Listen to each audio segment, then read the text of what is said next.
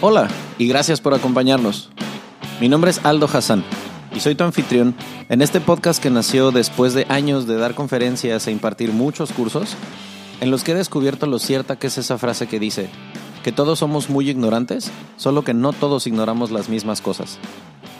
Tienes una silla reservada en estas conversaciones que tendré con gente a la que le apasiona lo que hace.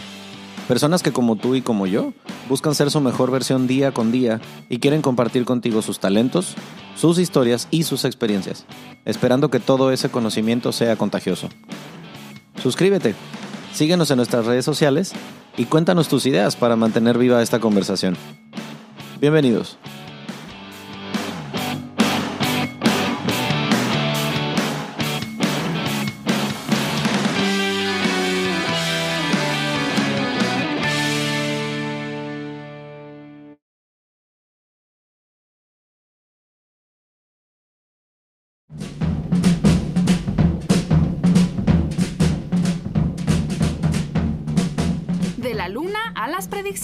El origen de la astrología. Hace 25.000 años los seres humanos detectaron y documentaron los ciclos lunares. Mucho tiempo después, cuando las civilizaciones más avanzadas tuvieron una comprensión más sofisticada sobre los astros, observaron que estos mantenían una fuerte relación con lo que sucedía en la Tierra, como los cambios en las cosechas, los ríos, las mareas y la migración de animales. Fue así que nuestros antepasados asumieron que los objetos del cielo tenían una fuerte influencia sobre nuestro planeta, y surgió la astrología en varias culturas como la maya, la china y la india. La astrología más popular de la actualidad tuvo su origen en Babilonia alrededor del año 1800 antes de nuestra era. Siglos más tarde, la astrología de Babilonia fue llevada hasta Egipto y después a la antigua Grecia, donde sirvió para comprender los designios divinos. Posteriormente perdió su popularidad durante el auge del Imperio Romano, pero la recuperó con la caída de esta civilización. Durante la Edad Media, la astrología fue popular en Europa a pesar de ser rechazada por las autoridades eclesiásticas. A partir del siglo XIII era ya un conocimiento esencial para los médicos, quienes debían ser capaces de calcular la posición de la luna antes de llevar a cabo una cirugía. Además, casi todos los ciudadanos europeos, desde los monarcas hasta los campesinos, tenían un astrólogo de cabecera. Hasta el siglo XVI, la astrología y la astronomía eran consideradas ciencias complementarias. Pero cuando Nicolás Copérnico y después Galileo Galilei descubrieron que el mundo no era el centro del universo, los cálculos y observaciones utilizados por la astrología perdieron su validez y esta dejó de ser considerada una ciencia. Poco a poco, el creciente rechazo de la astrología por parte de la comunidad científica hizo que ésta perdiera su ímpetu y para finales del siglo XVII quedó en el olvido. En el siglo XX la astrología se popularizó cuando llamó la atención del psicólogo Carl Jung, cuyos estudios permitieron el desarrollo de la psicología astrológica. Pero el momento que la definió como la conocemos actualmente fue cuando el diario inglés Sunday Express publicó la carta astral de la recién nacida princesa Margaret en 1930. El artículo tuvo tanto éxito que se creó una columna para predecir el futuro de los lectores. Para hacer la publicación más sencilla, el periódico decidió enfocar sus predicciones en los signos solares que hoy conocemos como signos zodiacales. Esta forma de adivinación fue tan popular que medios impresos alrededor del mundo adoptaron la columna y la astrología comenzó a jugar un importante papel en eventos como la Segunda Guerra Mundial. En 1973 surgió la primera carta astral generada por computadora y aunque los astrólogos se opusieron al uso de máquinas en su oficio, pronto notaron las ventajas de utilizarlas. En los 80 las cartas astrales fueron más populares que nunca, por lo que comenzaron a realizarse estudios científicos que comprobaran su eficacia como ciencia. Aunque ningún estudio fue exitoso, sus creyentes continúan siendo fieles a los augurios astrales.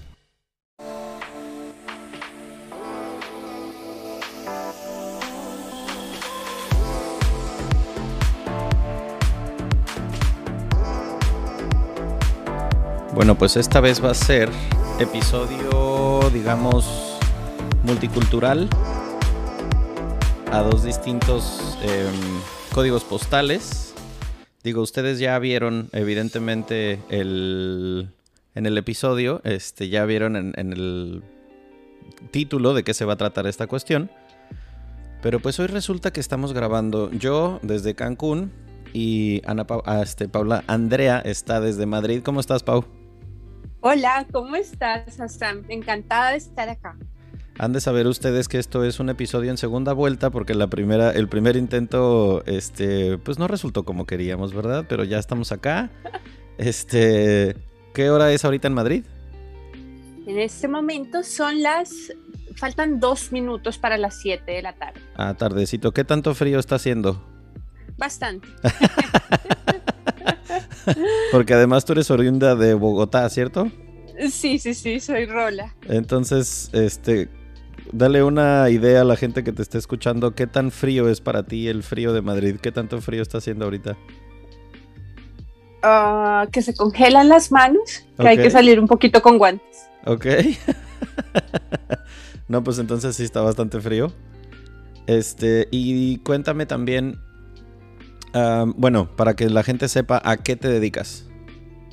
Bueno, muy buenas a todos. Mi nombre es Paula Moyano, soy astróloga em, y terapeuta de Reiki. Me dedico a hacer consultas de astrología y hacer terapia de Reiki, sobre todo en animales. Ok, a ver, explícame un poquito a la gente que no tenga ni idea qué es el Reiki.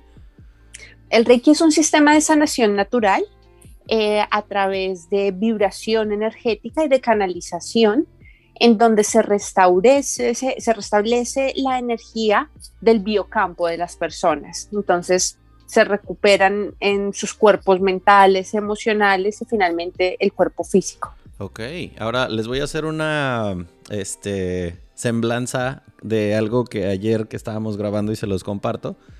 Resulta que sin saber, estamos aquí sentados dos, digamos, ex abogados, si es que se vale la expresión. Pero, ¿cuánto tiempo fue que practicaste tú la abogacía antes de volcarte a este conocimiento que, ahora te gusta y al que te dedicas este, respecto de la astrología y del Reiki? Bueno, yo fui abogada durante siete años y me dediqué a trabajar en el sector público en, en Colombia. Ok. ¿Y inmediatamente después de eso fue que comenzaste con tu carrera en astrología o fue junto una cosa con la otra de pronto? Sí, fue un empalme. Realmente me preparé todavía ejerciendo el derecho y ya después eh, volé y solté el, el derecho. ¿Y cómo fue ese brinco? ¿Fue difícil decir, no, yo tengo este llamado por acá y vamos a dejar el título de lado? En principio sí, pero ya después cuando tienes esa certeza de que por ahí es el camino y que tienes que arriesgarte y como seguir el llamado del corazón, es mucho más fácil. Absolutamente de acuerdo. Es que siento, ayer también lo mencionábamos, pero es que es una de las carreras que más deserción tiene en el mundo. O sea, muchísima gente empezamos estudiando. La número uno es medicina y la segunda es derecho. Una cantidad de gente brutal que seguramente tú y yo teníamos de compañeros en los salones y después ya a la hora de practicar pues es un porcentaje muy pequeño. Es verdad. Siento que a lo mejor, bueno, en mi caso fue porque yo creía que por ahí era, pero ya cuando llegué al campo laboral dije, mm, no sé, no sé si esto es lo que quiero hacer. No sé qué tanto se pareció eso a tu historia, pero seguramente que más de uno nos estará escuchando. Y entrando en, materia respecto de la astrología, este, eh, quisiera comenzar el episodio haciéndole una pregunta a la tercera silla que nos está escuchando toda la gente, que muchas gracias por escucharnos. Que por cierto, este, Puedo presumir que ya eh, España y Estados Unidos son el empate técnico en segundo lugar, el país donde más se escucha además de México. Solía ser Honduras, pero ya fueron rebasados por la audiencia de Estados Unidos y de España. Este, y bueno, seguro que después de esto, pues también la gente que te sigue a ti, Pau, va, va a escuchar mucho el centésimo mono. Entonces, para ustedes, quiero empezar con una pregunta. Según tú, que estás escuchándonos ahorita hablar acerca de esto, seas o no escéptico, ¿es lo mismo para ti la astrología que el horóscopo, porque es un error muy común. Eso lo hablamos ayer con Pau. Entonces, desde tu eh, perspectiva, ¿cuál es la diferencia? Bueno, la astrología es el conocimiento general de la relación que hay entre el hombre y el cosmos, ¿no? Y las leyes universales. Y el horóscopo em, hace referencia a la lectura del tiempo. Etimológicamente representa una lectura de un momento eh, y la interpretación de ese momento. es decir, en el clavado que yo me di para buscar sobre el tema antes de hablar con Pau, me encontré que eh, la palabra horóscopo, si la divides etimológicamente hablando, la primera parte se refiere al, a la hora y luego eh, así como estetoscopio, telescopio, la segunda parte que es el copos, que es la observación. Entonces realmente el horóscopo se refiere, y corrígeme si estoy mal, es a tomar una foto de cómo estaban los astros ubicados en la bóveda celestial cuando eh, naces. Y eso pues determinará cosas acerca de tu futuro y sobre tu personalidad y tal. Pero el zodiaco es otra cosa totalmente diferente. Entonces, Cuéntanos qué es el zodiaco. El zodiaco tiene que ver con figuras arquetípicas, 12 modelos en los que se organiza em, símbolos y un lenguaje que corresponde al que maneja la astrología zodiacal. Ok, cuando dices arquetipos, ¿qué significa eso? Son formas, son vibraciones em, que conglomeran características que forman un, tipo de vibración común y que se puede reconocer.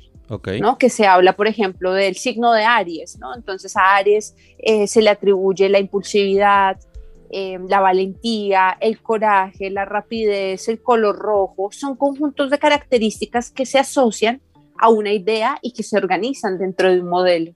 Ok.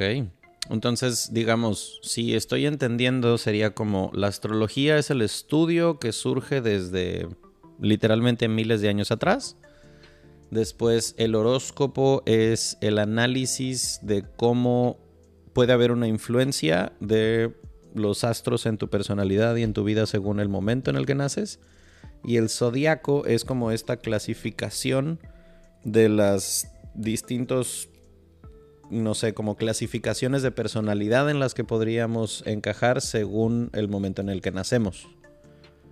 Sí, el, horóscopo viene siendo, el, perdóname, el zodiaco vienen siendo más arquetipos, pero pues están también los planetas, ¿no? Y finalmente son los planetas quienes se alimentan de esa energía zodiacal. Entonces es como un, entramado de muchos elementos. Y ahora, entendiendo esta diferenciación, porque pues a lo mejor mucha gente que está escuchando esto nunca se lo había preguntado, este, vamos, en una consulta, eh, ¿qué, son las cosas más comunes por las cuales un paciente va contigo a, una consulta respecto a de la astrología?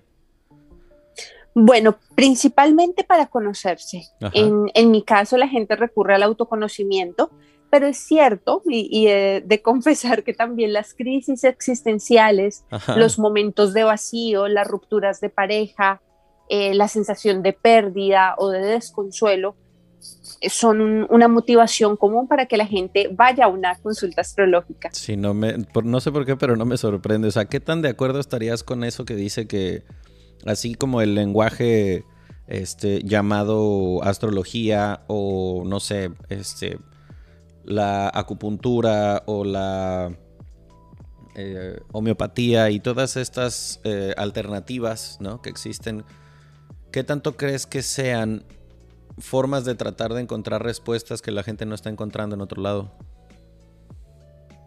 Sí, son maneras, ¿no? Son, son vías también de, cuestionamiento, de buscar una respuesta, de encontrar un sentido a sus circunstancias. Ok. Sí, me imagino que muy constantemente te llegan con cuestiones amorosas y para que le cheques la carta astral a alguien que acaban de conocer.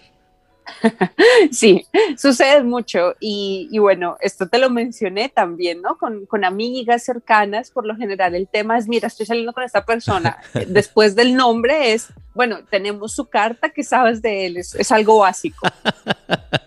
Por eso no es exageración el meme que si te preguntan en la primera cita qué hora naciste, ya sabes para qué es. sí, de acuerdo. Sí, es que este siento que es una de esas como reglas no escritas, ¿no? A lo mejor que la gente se conoce y lo primero es, si se puede, ir a estoquear su página de cualquier red social que sea que te haya proveído. Y pues a lo mejor, según lo dices, también es, vamos a ver, alguien que sepa de astros y de compatibilidad, auxilio. Sí, de acuerdo. Hablando precisamente de ese tema, de la compatibilidad, ¿Qué tendríamos que saber respecto de eso? Porque me di también a la tarea de ver curiosidades como qué es lo que más la gente busca respecto de astrología, porque también existe ese rollo de que mucha gente dice, no, para nada, yo no creo en eso, y sin embargo todos los días checas horóscopo, ¿no? Entonces, hablando de compatibilidades, que sé que es una de las cosas que más la, gente busca en sus eh, browsers de Google, a lo mejor alguno de ustedes ya puso, a ver, yo soy Leo, entonces vamos a ver compatibilidad con esta persona que conocí. ¿Qué, tan, qué tendríamos que saber respecto de las compatibilidades? Bueno, de las compatibilidades que tenemos de pronto una concepción bastante parcializada de lo que es, porque no es únicamente saber el sol, sino conocer la carta. Pero además, fíjate que me he dado cuenta yo en la práctica que no es solamente la carta lo que te dice si eres compatible o no con la persona. Esto se hace a través de una comparación de cartas, ver cuáles puntos hay afinidad, donde puede generarse el conflicto, donde hay em, momentos de, complementariedad y también de, oposición también, donde las personas pueden llegar a, pararse en, cierta postura sino también del desarrollo de conciencia. Eh, yo me he dado cuenta a través de la experiencia que pueden haber cartas muy compatibles en donde todo puede ser muy fluido, pero a veces la relación no se da sencillamente por el momento de desarrollo que pasa, por el trabajo personal, la introspección que se hayan hecho los unos a los otros. Entonces, esto, digamos, como que en la práctica me ha, me, ha, abierto mucho los ojos y ver que también la compatibilidad depende del momento en el que se encuentran las personas y del nivel de conciencia. O sea, no, no basta con que se queden con ese con esa información como tan limitada a lo mejor de lo que dice el periódico el domingo, que hoy va a ser un día y tus números son el 7 y el 21. Porque pues es como muy por encima, ¿no? o sea, de pronto creo que eso es lo que ha hecho que la disciplina como la astrología se haya separado o se haya desvirtuado en muchos momentos históricos porque, pues digo, como lo vimos en el video que hablábamos al comenzar, ha tenido pues, un crecimiento y una popularidad pendular que de pronto hace miles de años era casi que venía de la mano junto con la medicina, con las matemáticas. Después llega un punto en el que se separan y tal, y ha vuelto eh, a partir de los 80s, 90s, que volvió a ser, este, sobre todo muy popular en Latinoamérica. Lo hablábamos que la influencia que tuvo Walter Mercado, una, una figura como él, este, justamente después de que empezaran a caer, y hay que entender esto en el momento histórico, ¿no? También porque muchas de estas eh, disciplinas, de pronto, ¿por qué tienen tanto auge? Entonces, ubiquémonos, casi todo el mundo que escucha este podcast tiene más de 25 o 30 años. Resulta que eh, imagínense, un momento histórico como en el que se cae el muro de Berlín, desaparece la URSS, desaparece la ex Yugoslavia, se empiezan a abrir imperios como el chino, entonces muchas de estas disciplinas de las cuales que estaban en el total oscurantismo se empiezan a reemplazar a religiones, religiones impuestas, por ejemplo. O sea, en la Unión Soviética eh, todas estas disciplinas digámosles, extracurriculares estaban totalmente prohibidas. Entonces, en la ex Yugoslavia era muy semejante. Entonces, de pronto se abren las puertas, empieza a llegar el conocimiento de todos lados y empieza a haber un boom. Entonces, unos años después, en Latinoamérica, empiezan a desaparecer las dictaduras y también aparece, aparecen figuras mediáticas como Walter Mercado, que te guste o no, tuvo muchísima influencia en que hoy nosotros nos hayamos acostumbrado a escuchar el horóscopo en la tele, a verlo en las revistas. Entonces, claro, se empieza a comercializar y se empieza a encapsular. Entonces todo el espectro gigantesco que es la astrología se queda bien reducido a cinco renglones en un periódico. Entonces yo me imagino la cara de impresión que hace la gente cuando le lee su carta natal y le dices, no, a ver, no, no, nada más es que el martes va a ser difícil para ti. Existe todo esto, ¿no? O sea, ¿qué, qué cara ponen tus, tus clientes cuando escuchan el tema de su carta? Bueno, la, mayoría al principio esperan que uno les diga algo que no saben, ¿no? Finalmente es también decirles algo que son, uno no, no posa como un adivino, uno digamos como que bajo ese paradigma, uno está acá como un consultor, em, una persona, un acompañante también a, a que la persona se mire hacia adentro y sea consciente, ponga conciencia aquellas áreas de su vida en donde hay sombra, donde no hay un reconocimiento, donde hay una negación. Eso sucede mucho en consulta. Y, mm, bueno, también es a la persona llevar, acompañarla en ese proceso de autodescubrimiento y también a, ayudarla a aceptarse como es. Ok. O sea, vamos a decir, este, de pronto te ha tocado recibir gente en tu consultorio que venga como en plan, este, como si fueras adivina o medium o una cosa así como con capacidades, este, de adivinación. pues hay de todo, ¿no? Pero eh, ha, pasado como, bueno, eso ya lo sé, y es como, ok, perdóname, no te voy a decir nada que tú no sepas tampoco, porque la idea de las, de las consultas es esa dinámica también de diálogo, de, mm, de conversación, de aprender también a ir de la mano con la persona. Es decir, la utilidad más grande que tú le has visto en la gente que ha acudido contigo es una herramienta de autoconocimiento para dejar de hacerse preguntas que a lo mejor se están haciendo. Exacto, tal cual, reconocer su momento, sus circunstancias, sus potenciales, habilidades, desarrollos, dones y talentos que a veces la gente ignora, que cree que se le dan normal y que a todo el mundo se le dan y es como, no, tú mira las especialidades que tú tienes, mira el ser tan hermoso que eres. Eso tiene mucho la, la consulta astrológica.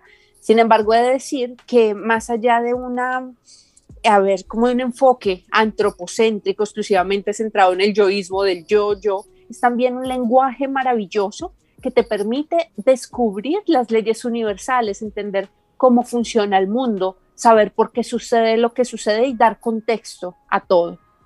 Ok, eso, eso está bueno. O sea, vamos a decir, yo me pongo en los zapatos de alguien que está escuchando ahorita, este, ¿qué tan ¿qué tan de ayuda llega a ser o qué tan... Mm, ¿Cómo es el apoyo, por ejemplo, que tú le puedes dar a alguien que me imagino que llegan contigo queriendo saber momentos correctos para tomar decisiones, que si cambiarse de carrera? Porque como decías que es muy existencial de pronto la duda con la que llega tu paciente. Eh, ¿en, ¿En qué forma puede llegarle a servir a alguien una consulta astrológica para tomar este tipo de decisiones? Bueno, a hacer proyecciones, a entender también el momento propicio, ¿no? Hay veces hay personas que quisieran hacer todo ya y ver su carta y decir, mira, tienes esta revolución solar, estás pasando por este año, eh, te toca aprender, esta es la experiencia de este año, em, te iría mejor por tu carta mirarlo y enfocarlo hasta, hacia esta temporalidad, te ubica mejor en el tiempo y en el espacio. Ok, eso está bueno. Y Digo, hablando de este. Es, esta. Como que lo, más común que tenemos a la mano, lo cual sabemos de la astrología, como decíamos, los, los signos zodiacales, el horóscopo en las revistas y tal. Es decir, ¿qué tan cierto es que, vamos a decir, esa generalidad que conocemos? que los tauros son tercos, que los virgos son muy organizados, que estas generalidades sí aplican desde tu punto de vista? Claro, porque hablamos de, del arquetipo. Lo que pasa es que tú, dentro tuyo, tienes todo un microcosmos. Entonces son partes muy parcializadas. De ahí que los horóscopos puedan atinar en algo, puedan describir algo, pero no te van a describir, describir ni con precisión, ni con profesionalismo, evidentemente, ni, ni van a hablar de tus circunstancias. Tus circunstancias, tu despliegue, tu historia de vida Em, hace parte de un contexto y eso es lo que se ve en la carta natal y en el diálogo con la persona. Ok. Digamos, entonces, partiendo de esa base, eh, para quienes no estén tan familiarizados con este tema, según mi entender, pues son cuatro elementos distintos, los cuatro elementos están presentes en los signos zodiacales. Entonces, según mi, mi entender, tú tienes tu signo solar, que es que si naces, por ejemplo, en mi caso, que en febrero, que soy Pisces y tal. Pero además, no es la única cosa que determina tu personalidad y tu historia y todo, sino que tienes un signo solar, tienes un signo lunar, tienes ascendente. ¿Qué tan correcto voy? Perfecto, vas perfecto. Ok, entonces todo esto es lo que determina tu carta, ¿cierto? Claro que sí. Hay puntos estructurales, hay núcleos básicos de la personalidad como bien lo dices, Sol, Luna, ascendente, pero tenemos todos los planetas dentro. Tú tienes tu Venus, que es tu, tu sentido de, estética, tu equilibrio, tu valor, tu Mercurio, que es cómo funcionan tus pensamientos, cómo lo transmites, cómo te comunicas. Tienes a tu Marte, que es cómo te impulsas a actuar por lo que deseas. tienes a Júpiter, a Saturno, a Urano, a Neptuno, a Plutón, que son planetas más generacionales, mm, pero que están dentro de tu carta ubicados y posicionados de determinada forma. Que era, les tengo que compartir que ayer que, o sea, antes de grabar el episodio, Pau me pidió mis datos, mi, ya saben, fecha de nacimiento, la hora a la que nací y tal, y después me hizo una lectura de mi carta natal. Yo sospecho que esta mujer tiene cámaras escondidas en mi casa desde hace 30 años, porque, o sea, me dijo cosas con precisión quirúrgica que a lo mejor yo ni siquiera había dicho en voz alta, vamos a decir, ¿no?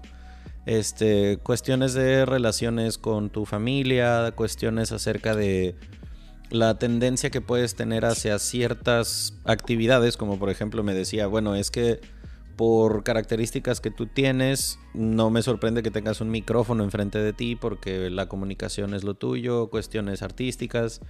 Me dices, muy probable que tengas hobbies raros y claro que yo sacando de aquí mi libro de mandalas como que, este, buenas tardes. Entonces, eh, justamente pues lo que decía Pau, o sea, no es como que te vayas a ir a sentar a una, este, a una sesión con un astrólogo a que te explique cosas que no sepas o que te vaya a leer qué pasó hace 18 vidas cuando eras un vikingo, no, o sea, esto es más una herramienta para que te conozcas en la vida presente y si le quitas el escepticismo de lado se convierte en una forma pues como que muy práctica de luchar con demonios que a lo mejor son preguntas muy constantes que tienes y que no entiendes por qué. Total, total. Fíjate que esto que dices, también hablamos de patrones, ¿no? Eh, todos tenemos circunstancias que se nos repiten y la astrología te explica el por qué. Entonces ya dejas de entrar en conflicto y en contradicción y empiezas a reconocer, claro, no es que eh, la vida me traiga a estas personas, es que yo inconscientemente las elijo, no es que yo me vincule con este tipo de circunstancias, es que hacen parte de mi campo energético. Ok. Entonces, volviendo a la este, particularidad del, zodiaco, para que la gente se pueda dar un poquito de, idea de qué es lo que estoy hablando, si es que alguien este, no está muy familiarizado, como dije. Ok, entonces tenemos los 12 signos que todos estamos familiarizados con ellos, que si empiezas en Aries, Tauro y tal. Hay 12 signos, hay 4 elementos, lo cual quiere decir que hay 3 signos de agua, 3 de tierra, 3 de fuego, 3 Ok. ¿Qué tienen en común, por ejemplo, los, todos los signos de agua? Digo, esos me lo sé porque pues el mío es de agua y según mis nervios, cáncer y escorpión son agua también. ¿Qué, qué tienen en común los signos de agua, por dar un ejemplo? La emocionalidad y esa capacidad de, fusión, de vínculo eh, emocional. Los de, digamos, fuego, ¿en qué se parecen entre ellos? El impulso, la acción y la subjetividad que comparten también con las personas del elemento agua. Ok, los de fuego, a ver, ¿son cuáles? ¿Leo? Leo, Sagitario y Aries. Leo, entonces piensen ustedes en alguien que conozcan de, esa, de ese signo, que a lo mejor puede ser tu pareja o tu mamá o no sé, ¿no? Entonces me dices, ¿los de fuego son como intensos en ese sentido? Eh, mucho más dinámicos, más impulsados a, conectar con lo que están sintiendo en, su, en el momento, con el momento presente, a actuar, eh, a seguir el instinto. Ok. Y los de viento, que creo que son Acuario y algún otro que se me, los otros dos se me escapan. Sí, Acuario, em, Libra y Géminis. Son signos que están em, concentrados en la mente, en el pensamiento, en los vínculos, ¿no? En encontrar con alguien punto en común. Eh, son mucho más objetivos, evidentemente, que las personas del elemento fuego y agua, con predominancia de, ese elemento. Y el aire, fíjate, es también ver otros puntos de vista, de ahí que le puede hacer la objetividad, el intercambio, la comunicación. Ok, o sea, son como tendencia más a estar en el mundo de las ideas y en lo filosófico. De acuerdo. Ok, interesante, eso no lo sabía. Y la gente que es los más terrenales de todos, que tendrían que ser que Tauro, eh, Capricornio. Capricornio y Virgo. Sí. Son personas muy pragmáticas, objetivas también, estimuladas a lo real, a los hechos concretos, a lo que se ve y se siente. Ok. O sea, es, digamos, las características que ellos puedan tener por encima de los otros signos es como más... son más cautelosos a lo mejor. Seguro, mucho más cautelosos, observadores, pragmáticos, eh, conectados con la materia. Mm, eso. Es que sí, yo estoy haciendo mi ejercicio mental porque yo me estoy acordando, digo, yo sostuve una relación de pareja con alguien que era de Tauro y me acuerdo que así, responsabilidad profesional y laboral a todo lo que daba, pero como muy... como dudosa para ser indecisa para tomar decisiones y medio así como miedosa, por así decirlo. A lo mejor no es el mejor este, adjetivo. Pero también de repente con una terquedad que decía yo, es más terca que yo. Y eso ya es mucho decir. Sí, pues esto va a depender también de toda la carta, ¿no? No somos un solo elemento ni un solo signo, pero evidentemente uno encuentra características del elemento reflejadas en la personalidad y en el temperamento de las personas. Y háblame de esas preguntas que me decías que luego te hacen tus pacientes, como ¿cómo andas por la vida sin analizar a la gente con todo lo que sabes respecto a las personalidades? Claro, es un ejercicio que uno aprende a hacer como astrólogo, que uno empieza a darse cuenta que inconscientemente lo, lo, hablas, es un lenguaje. Entonces, con, en la comunidad astrológica es muy normal que uno diga, claro, es que mi revolución solar, eh, tengo revolución solar con ascendente cáncer, estoy llorando por todo, estoy súper sensible, me he pillado eh, eligiendo este tipo de cosas, pero uno lo entiende. O también el, ah, la luna está en Sagitario, con razón comí de más. Eh, son como explicaciones, pero digamos, desde la, la vivencia cotidiana, no es que uno esté todo el tiempo pendiente de cómo está el cielo, cómo me tengo que sentir. Es más una combinatoria, ¿no? De, de, ver hechos reales y relacionarlos y asociarlos con los tránsitos planetarios. Y bueno, lo interesante, ¿no? También cómo dejarse sorprender por la vida, a ver qué me trae este tránsito, a ver cómo se va a manifestar porque si bien es cierto, hay interpretación de símbolos, em, la vida es maravillosamente creativa. Entonces, se pueden dar eventos que incluso tú no has contemplado, pero que obedecen a los arquetipos planetarios y energéticos del momento. Ok, es que digo, sí, vuelvo, este, regreso al hecho de que puede ser una herramienta que te ayude este, a pues hacer mucho más fáciles a lo mejor cosas, preguntas que te estás haciendo constantemente. Este, esto no quisiera yo dejarlo en saco roto porque ayer les, le hacía yo el, comentario a Pau de un video que me encontré en el cual, porque claro, ubiquen por favor a gente que ustedes conozcan en su familia, en su entorno, gente que pueda pasar los 50, 60 años de edad, ¿no? O sea, cronológicamente hablando, pues ellos nacieron alrededor de los años 50, 50, 60 del siglo pasado.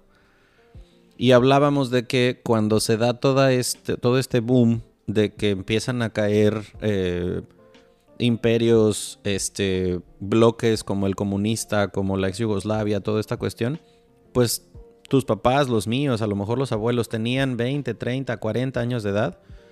Ya a lo mejor su ideología era muy difícil que la cambiaran porque llevaban mucho tiempo y además nunca, había nunca habían estado expuestos a una cuestión como la metafísica, el esoterismo, la pseudociencia y todas las etiquetas que puedan tener estas disciplinas. Entonces, ¿qué pasa? Pues claro que se empieza a popularizar y mucha gente inmediatamente lo desvirtúa por el simple hecho de que nunca estuve expuesto a ello. Pero sin necesidad siquiera de investigar un poco de dónde viene. Por eso es que elegí poner el, video introductorio, este, muy encapsulado de tres minutitos para que ustedes pudieran escuchar, pues, de dónde nace la astrología y todo esto, ¿no? Pero ¿por qué lo digo? Porque bueno, eh, de pronto te puedes dar cuenta de cómo en, en, ciertas generaciones, no sé, la religión empieza a perder ímpetu, empieza a perder feligreses y la gente empieza a buscar otra cosa, que hace, otra cosa en donde encontrar una respuesta. La meditación ha crecido impactante, o sea, yo nunca había tenido tanta gente en mi círculo cercano que practicara la meditación, que hiciera yoga, que acudieran con alguien que les haga acupuntura, reiki, este, flores de Bach, todas estas cosas, ¿no? Y ahora es súper, súper, súper común. Entonces, eh, esto no es ajeno o que solamente haya empezado a suceder en la época moderna a partir de los 80. El video del que yo hablaba del que le comentaba a Pau, quiero hacer el ejemplo con ustedes que nos están escuchando. Entonces, imagínense lo siguiente. Pensemos que esto fuera una época electoral, ¿ok? Tenemos solamente dos candidatos. El candidato A es una persona que tiene problemas articulares, tiene un desorden del sueño súper fuerte, duerme dos, tres horas al día, no más. Tiene hábitos alimenticios casi que suicidas. Todos los días consume no menos de cuatro o cinco copas de brandy. Fuma eh, puro todos los días. Eh, tiene tendencia a mm, la depresión. Y además, eh, bueno, en sus características de personalidad, por ejemplo, no toma decisiones importantes sin antes consultar a su astrólogo. ¿Ok? Candidato 2 es una persona con una rigidez, por ejemplo, en sus eh, hábitos, como que siempre se duerme a las 9 y media de la noche y se despierta a las 5 de la mañana a hacer ejercicio. Es vegetariano no consume cigarro, no consume alcohol más que en situaciones muy excepcionales y eh, es católico. ¿Ok? Entonces, si yo te pongo en papel a estos dos candidatos, ¿por cuál votarías? Entonces, el profesor en el video al que yo estuve expuesto, al momento en que toma la votación, pues casi que por unanimidad gana el, primer, el segundo candidato, el que tiene la vida ordenada y en el que es católico, ¿no? Bien, ¿qué sucede? Cuando le dan la vuelta a las dos hojitas, el candidato que bebe, que se desvela, que atiende con un astrólogo, era Winston Churchill, que fue uno de los primeros ministros más destacados y célebres de todo el Reino Unido. Y el candidato ordenado, vegetariano, católico, era Adolfo Hitler. Entonces tú haces esta diferenciación en que, bueno, a veces se cree que por el hecho de que no está reconocida como ciencia, entonces es así como pura paja y pérdida de tiempo. Sin embargo, ha habido muchos, muchos líderes intelectuales, políticos, incluso artistas, que toman sus decisiones apoyados en un astrólogo. De ahí la importancia de todo esto. Entonces, desde tu experiencia, Pau, ¿qué tan común es que alguien con puestos importantes se apoye en astrólogos y en gente que le pueda servir para tomar este tipo de decisiones? Es bastante común. Eh, digamos que esto nunca se comenta y no, no sale tan a menudo a luz pública, pero sí, evidentemente, gente con, con poder, gente que está dentro de, un mandato, decisiones importantes, em, evidentemente se apoyan en, astrólogos, en, en, personas a las que le consultan sus decisiones para saber qué es la conveniencia. Sé, por ejemplo, en México de multinacionales que para la elección del personal, eh, revisan su carta natal. y digamos que yo creo que esto es, sí, sí, sí. De, hay, hay una empresa farmacéutica grandísima mm, que revisa desde México las cartas de, de, su personal. Wow, eso no lo sabía. O sea, es decir, como que eh, buscan características por las cuales sí contratarte o más bien focos rojos para no contratarte. Sí, más que todo, y me imagino, ¿no? A ver, tampoco soy la persona que lo hace, pero, pero creería que están muy dadas a, a, ver si la persona encaja en el perfil, si les sirve para, para, el puesto al que están, eh, están participando. Ok, o sea, me, en este momento acabas de picar mi interés como no te puedes imaginar, entonces te tengo que hacer estas preguntas a título personal. Les voy a compartir por qué hago esta pregunta. Eh, lo he dicho en otros episodios, pero hace al, a lo mejor hay algo. Parte de mis responsabilidades en mi trabajo era el reclutamiento y selección de personal. Entonces, eh, al momento de entrevistar a un candidato o candidata, lo hacíamos entre tres o cuatro eh, personas que formamos parte del grupo de gerencia. Y una de mis amigas, este, Alejandra, que si estás escuchando esto, seguramente te estás riendo abrazando a un gato y con un rayo detrás por malévola, porque le encantaba al momento de entrevistar a los candidatos solo para jugar con su mente, durante la entrevista preguntarles, por cierto, ¿qué signo eres? si la gente decía así con dudas, ¿no? Como, em, ¿Virgo? Y ella solamente volteaba a ver sus papeles y como, ah, ok. O sea, de verdad como si fuera a ser un motivo de decisión para nosotros, ¿no? Pero entonces ahora me quiero poner en el universo paralelo en el que eso sí influyera. Entonces, podrías decir a lo mejor que en un equipo de trabajo, si todo está muy tendiente hacia gente que tiene, no sé, este, signos de tierra o influencia de cierto tipo su carta, o sea, ¿cómo puede afectar eso a un equipo de trabajo? Claro, digamos, es ya hoy como astróloga me parece una decisión muy acertada, bastante inteligente, porque finalmente el lugar que va a ocupar la persona va a tener que desarrollar sus mayores potencialidades y mediar con algunos conflictos que posiblemente estén marcados en su carta, que sea una persona que, trabaje mejor a solas o que sea una persona que le vaya mejor en grupo, eso se puede ver en su carta. Ok. Ah, también me surge hacerte otra pregunta que no sé por qué en este momento lo recordé, pero cuando a mí me dio curiosidad investigar acerca de qué era la astrología y como entender un poquito más allá, recuerdo haber dado con información la cosa es que te debo de qué cultura era porque no tengo esa hoja fresca en mi memoria.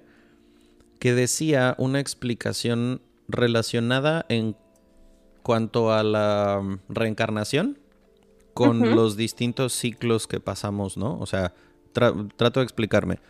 Como si un alma, al momento de nacer, tuviera que nacer en el primer signo, el más joven o algo así, que sería Aries y que después, una vez que esa vida se termina, la segunda tendría que ser Tauro y así seguir por las 12, en cuyo caso yo sería una de las almas más viejas porque soy Pisces, creo. Claro. Eh, eh, ¿Has escuchado esto? O sea, ¿tiene algo de...? Sí, mira, desde un enfoque de la astrología tradicional, hinduista, más que todo. De ahí era. Y, y, el enfoque de astrología kármica, que realmente pues eso está muy llamado a reevaluar. Ok. Eh, si hay aprendizajes y, posicionamientos planetarios que te permiten ver que hay algo. Uno no sabe, esto lo diría yo, ¿no? Yo sé que algo soy, que algo fui y que algo seré. Ok. ¿No? Entonces, eh, te explicas y por qué yo vengo con estos condicionamientos. Te haría pensar en alguna preexistencia. Pero es cierto, y esto es clave, yo sí he notado mucha sabiduría entre signos, o sea, como en que entre más avanzas el zodiaco, más em, conocimiento hay, como que almas sabias, evidentemente, almas agotadas, uno ve, uno siente, ¿no? Esto no, y, te lo digo, esto no es algo lógico, racional, pero uno sí siente que, vivencias hay y tiene sentido. Pisces es el final de las cosas, pero es como si uno vuelve y renaciera, ¿no? Siempre es como el ciclo y el espiral de la vida. Entonces, eh, evidentemente, personas con carga transpersonal personas del signo Acuario, del signo Pisces, uno dice, mm, ¿hasta qué punto ha evolucionado la conciencia de ese ser que, pareciera ya haber tenido eh, unos aprendizajes previos, ¿no? Ok.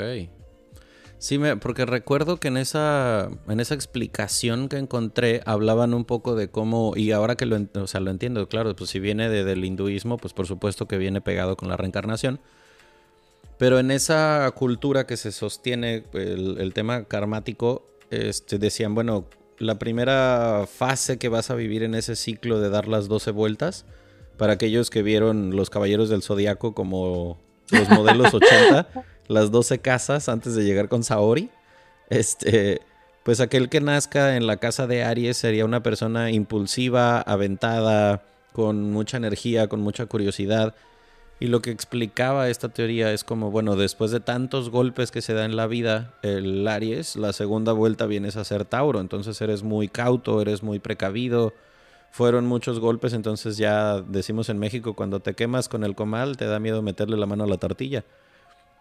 Entonces, eh, eh, da una explicación, ¿no? De, de cosas que vas aprendiendo en cada ciclo hasta que llegas al final. Y, o sea, por eso es que a mí me ha resultado tan interesante aprender de todo esto, porque o sea, simplemente desvirtuar una disciplina por el hecho de que no te cuadra algo, cuando no entiendes todo el origen que tiene detrás, pues imagínense, estamos aquí sentados con micrófono en mano, dos abogados que nos tocó estudiar años y años y años libros e historia del derecho romano y un montón de cosas.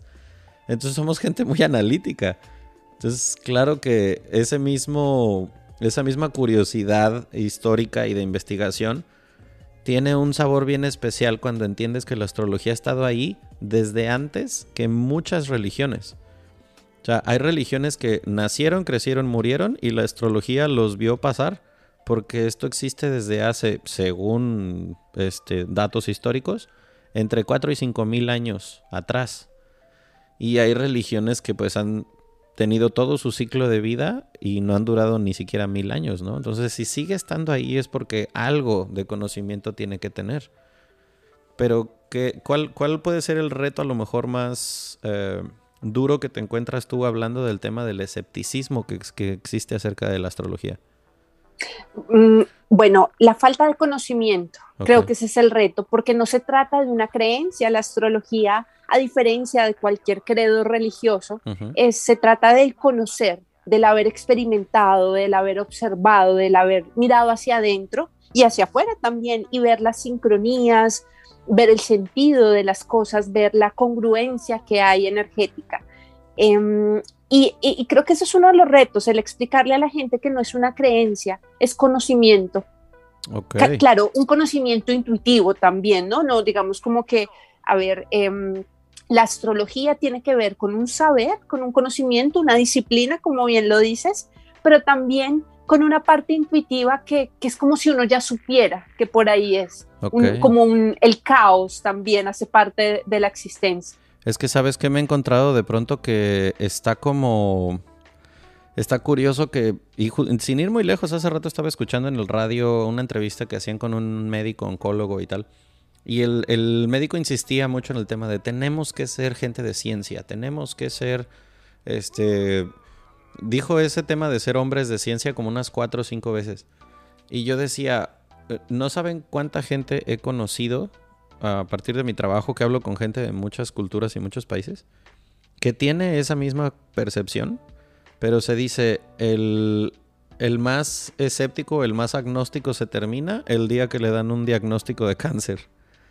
Ese día la gente se vuelve religiosa, esotérica, espiritual, astrológica, todo lo que sea necesario, ¿no? Porque cuando no encuentran la respuesta en la ciencia de la que tanto se abrazan, los mismos científicos y no me canso de recomendar los libros de Joe Dispensa precisamente por eso.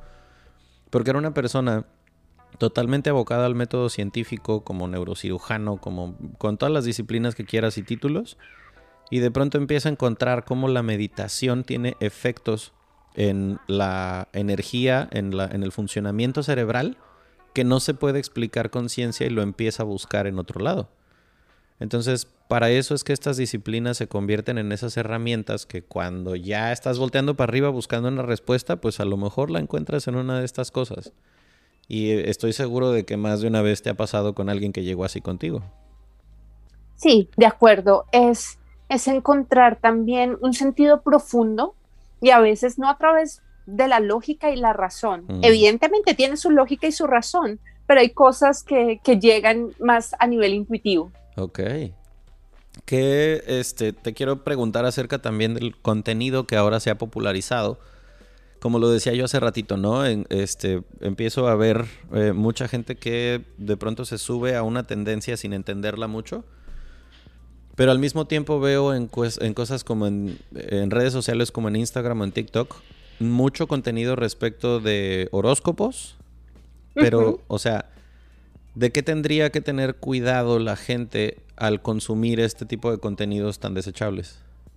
Bueno, primero de entender que la facilidad de lo que te pueda decir una sola proyección, pues no te va a hablar de ti mucho, te va a, desubicar bastante y vas a darle razón a quienes digan que la astrología no es una disciplina ni es un saber exacto. Mm, porque definitivamente hablan de cosas muy categóricas, muy generalizadas Evidentemente hay ahora trabajos de astrólogos que se enfocan en el crecimiento personal y que intentan a través de los horóscopos acompañar a las personas. Personalmente considero que igual siguen replicando ese error de generalizar porque no eres solo un sol, y que aún así tú eres además todos tus planetas, más tus circunstancias, más tu contexto, de pronto tal vez oír los tránsitos planetarios, saber un poquito de qué es la astrología y fundamental, conocer tu carta natal, porque así de pronto vas a dejar de andar em, atribuyéndole responsabilidad a lo que los otros te puedan decir y hacerte cargo de lo que te corresponde, que finalmente es tu carta. Ok. O sea, partiendo de la base de que no, no nos quedemos nada más con el signo zodiacal, sino hablando de la, de la carta, de todo aquello que determina tu, personalidad según el momento en el que llegaste a, esta vida. ¿Sí crees, crees que la persona o, cada uno de nosotros tiene como una misión en particular y tiene sus propios retos por el hecho de en el momento en el que nació? Sí, claro que sí, absolutamente. Todos tenemos un propósito de encarnación Considero que el propósito de encarnación es aprender a integrar tu carta en su totalidad con sus múltiples despliegues. Si tú me dijeras, hay un punto en la carta específico, mira que esto me lo preguntaron justo ayer sobre los ejes nodales, porque ahora mucho se dice que no, que entonces los ejes nodales nos alinean con nuestro propósito de encarnación. Son puntos matemáticos en la carta. Y, yo les decía, no, realmente no considero que sea así, sería atribuirle demasiada responsabilidad a un punto matemático. Es realmente toda la carta lo que, lo que constituye tu propósito de encarnación, es vivir la totalidad. Ok, para quien ahorita me, pongo en los audífonos de alguien que nunca haya escuchado o que no tenga idea de cómo se hace una carta astral. O sea, los datos que se necesitan para ello, ¿cuáles son? Día, mes, año, lugar y súper importante, la hora de nacimiento. Ok. Una vez que tú tienes esos datos, ¿cuánto tiempo se toma en obtener una carta astral?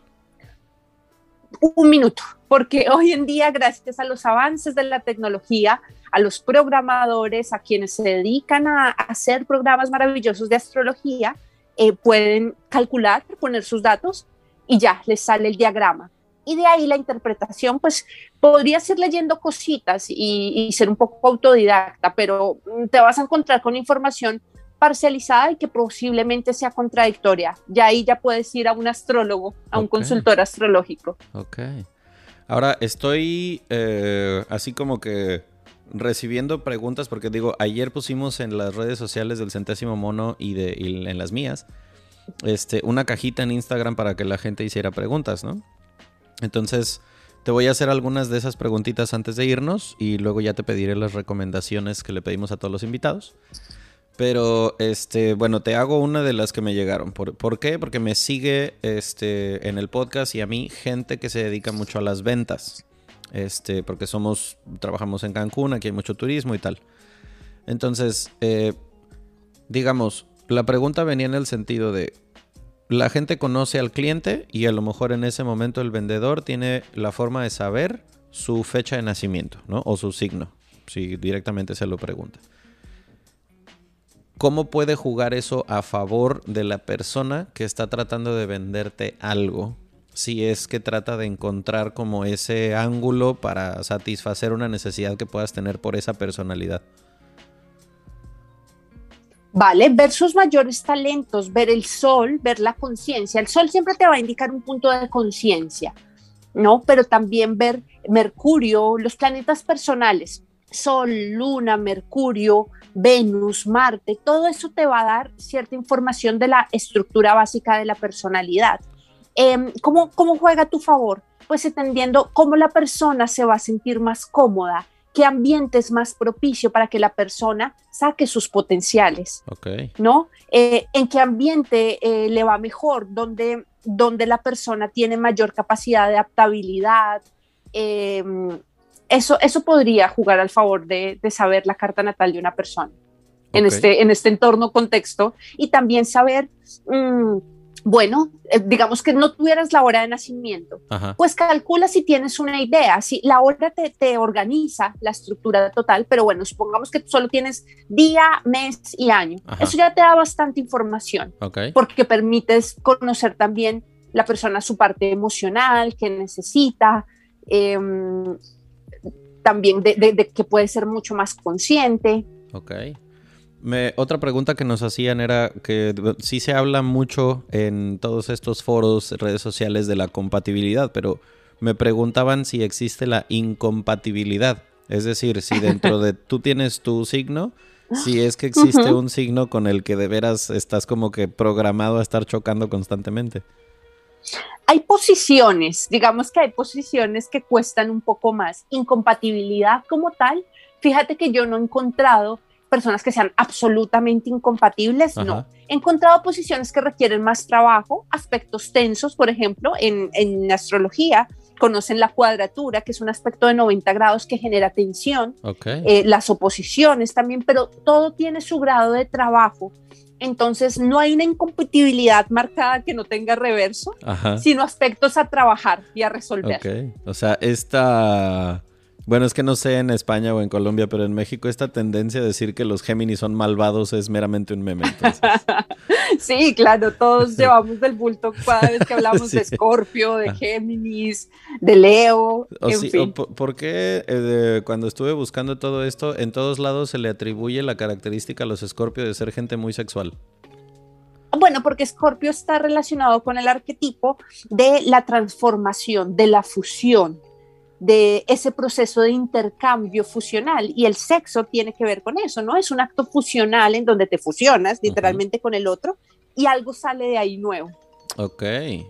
Sí, es que, o sea, me, me llamó mucho la atención que, o sea, estuve viendo videos, estuve leyendo cosas que me encontraba y era como que el común denominador, como que la medalla que se le pone al escorpio es de que es muy sexual. La petite mort la, pequeña muerte, ¿no? Que se habla de, los ah. orgasmos y demás, eso es muy escorpiano, es la acumulación intensa de energía que produce una acción alquímica. Ah, ok. Ok, otra pregunta que nos hicieron y a mí me voló la cabeza porque nunca lo había pensado.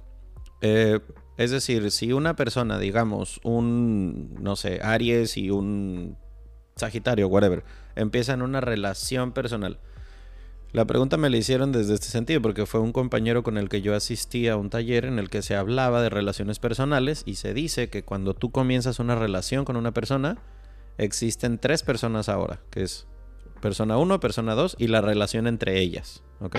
claro. Entonces, este güey me decía, ¿cómo? Ah, entonces, a ver, yo quiero saber algo. Si una persona A y una persona B comienzan una relación, en el momento en el que esa relación comienza, la relación también tendría un signo zodiacal? O sea, ¿tendría un horóscopo la relación entre ellos? Claro que sí, claro que sí.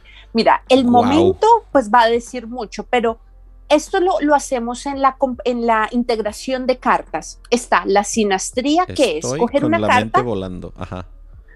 Coges una carta, la miras con la otra y empiezas a analizarla. Se contraponen la una con la otra, entonces ves los planetas de una persona, cómo se relacionan con los planetas de la otra, qué aspectos generan las unos con los otros. Esto es la sinastría. Y la carta compuesta es el cálculo de la unión de esas cartas, se unen, se fusionan y crean algo nuevo. Y ahí van a ser una carta nueva, esa se llama la carta compuesta. La carta compuesta por lo general te indica el para qué de la relación. Eso es muy profundo el sentido y esto es hermosísimo porque empiezas a ver cuál es el potencial y las razones que aparentemente no se ven de por qué tú te unes a una persona. Esto es hermosísimo. Yo atiendo consultantes que vienen en pareja y, y les hago esto, su sinastría y su carta compuesta. Qué fuerte. O sea, estoy en este momento entendiendo nunca más nunca más entendí como ahora Winston Churchill para tomar decisiones con un astrólogo porque, wow, o sea, esto está muy profundo y cosas que nunca me había preguntado. Este, y la última pregunta que quiero hacerte de las que llegaron es, eh, como astróloga, ¿hay cosas que tú puedas ver en la carta de alguien que prefieras no decir o que prefieras que la gente no lo sepa porque no sabes cómo lo puedan procesar o toda la información que tú lees, toda la provees, cómo te llega? Eh, a ver, yo trato de decir todo. Yo, yo soy muy sincera, ¿no? y no tendría por qué callarme porque no hay nada malo sí creo en que cuando uno trabaja con las personas, uno tiene que tener la sensibilidad y el tacto. Y también el profesionalismo, ¿no? De no condicionar a la gente, de cuidar tu lenguaje. De ahí sí como los cuatro acuerdos. De ser impecable en la medida de lo posible con tu palabra. De ser lo más aséptica posible porque es información, pero que, que mi interpretación no sea un sesgo, no, esté viciada de sesgo personal, que esto es evidentemente bastante complejo, porque es finalmente mi interpretación, pero dar el mejor ambiente, el mejor panorama, eh, yo considero también que potenciar los aspectos positivos en la persona es algo, pues porque, a ver, si vienen a ti, eh, es para que sean honestos contigo. Entonces, mostrarles todo, ser muy cuidadosa de mi palabra y no condicionarme por sesgos propios. Ok, muy bien. Pues en esta última parte te voy a hacer las, eh, la solicitud las recomendaciones que le hacemos siempre a los invitados. Ustedes que ya son más fans que nunca del Centésimo Mono ya saben que sigue, pero comienzo con el libro. ¿Algún libro que a ti te haya gustado mucho? Claro que sí, mira, La invención del viaje de Juliana González Rivera. Hermosísimo para todos los viajeros, para los conocedores del mundo, un libro muy lindo. Ok, eso me gusta porque siento que me va, me va a dar muchos mensajes. Este, recomendación número dos, ¿alguna película o serie que te haya gustado mucho? Em, esto de la locura, la razón y la locura, la locura y la razón, entre la razón y la locura, perdón. Entre la razón y la locura, ok, ¿es serie o película? Es una película, bueno, en inglés, The Professor and the Madman. Ok. Es de Mel Gibson y Champagne. Ok, uy, no, y con ese elenco, pues casi que está garantizado, ¿no? Sí, sí, sí. Y este, por último, ¿algún lugar al que a ti te gustaría llevar a la gente de vacaciones? Ay, a mí me, mira, esto me parece muy complejo. Yo pensaría, eh, a ver, el cañón del Colorado, las cataratas del Iguazú, como espectáculos de la naturaleza en cualquier lugar del mundo. Supongo que debe ser, yo ayer que me lo comentaste, yo no tengo la suerte de conocer el, el Grand Canyon, pero sí he escuchado que es un espectáculo que te hace sentir así como lo pequeño que somos como seres humanos, ¿no? Enfrente de... ¿Te pasó? Sí, lo, lo maravilloso. Aparte acampé allá y me, hice parte de la naturaleza, las ardillas se me comieron la comida. ¿En serio? Sí, sí, sí. Entonces es, eh, bueno, me levanté y había un venado, un oso pasó en la noche. ¿What? Sí. Wow, no, entonces neta sí estabas muy hecha una misma con la naturaleza. sí. Ok, muy bien. Pues, eh, ¿cómo te encuentran en redes sociales para que te busquen y hagan 200 consultas contigo? Genial. En mi cuenta en Instagram, andrómeda.astrología. Mi nombre es Paula Andrea Moyano. Ok, ahí la pueden encontrar y este supongo que no hay impedimento alguno ahora con este mundo tecnológico para que se pueda hacer la consulta por medio de Zoom o llamada o algo así, ¿no? Sí, las hago, de hecho ahora solo hago consultas online. Ok, ok, perfecto. Pues cuéntanos si hay algo que quieras agregar antes de que nos vayamos. No, muchísimas gracias a ti por este espacio. Eh, muy agradecida, encantada también con, los oyentes y bueno, que se animen a conocer de la astrología, a conocerse mejor a través de su carta natal, que en verdad es un regalo. No puedo estar más de acuerdo, la verdad sí, dense la oportunidad, aparte, pues no sé, aunque sea para satisfacer esa curiosidad si es que la tienes, vale mucho la pena porque te dicen cosas bastante valiosas y que sí, como dice Pau, este, pues ayudan a conocer mucho sobre a lo mejor cosas que venías dándote cuenta que estaban ahí, pero que no sabías por qué. Este, y pues nada, hasta aquí lo vamos a dejar. Seguramente nos van a llegar muchas preguntas más que quieran para un round 2, pero pues eso ya será después. Gracias por tu tiempo, un abrazo hasta España y que estés muy bien. Adiós, chao. Chao.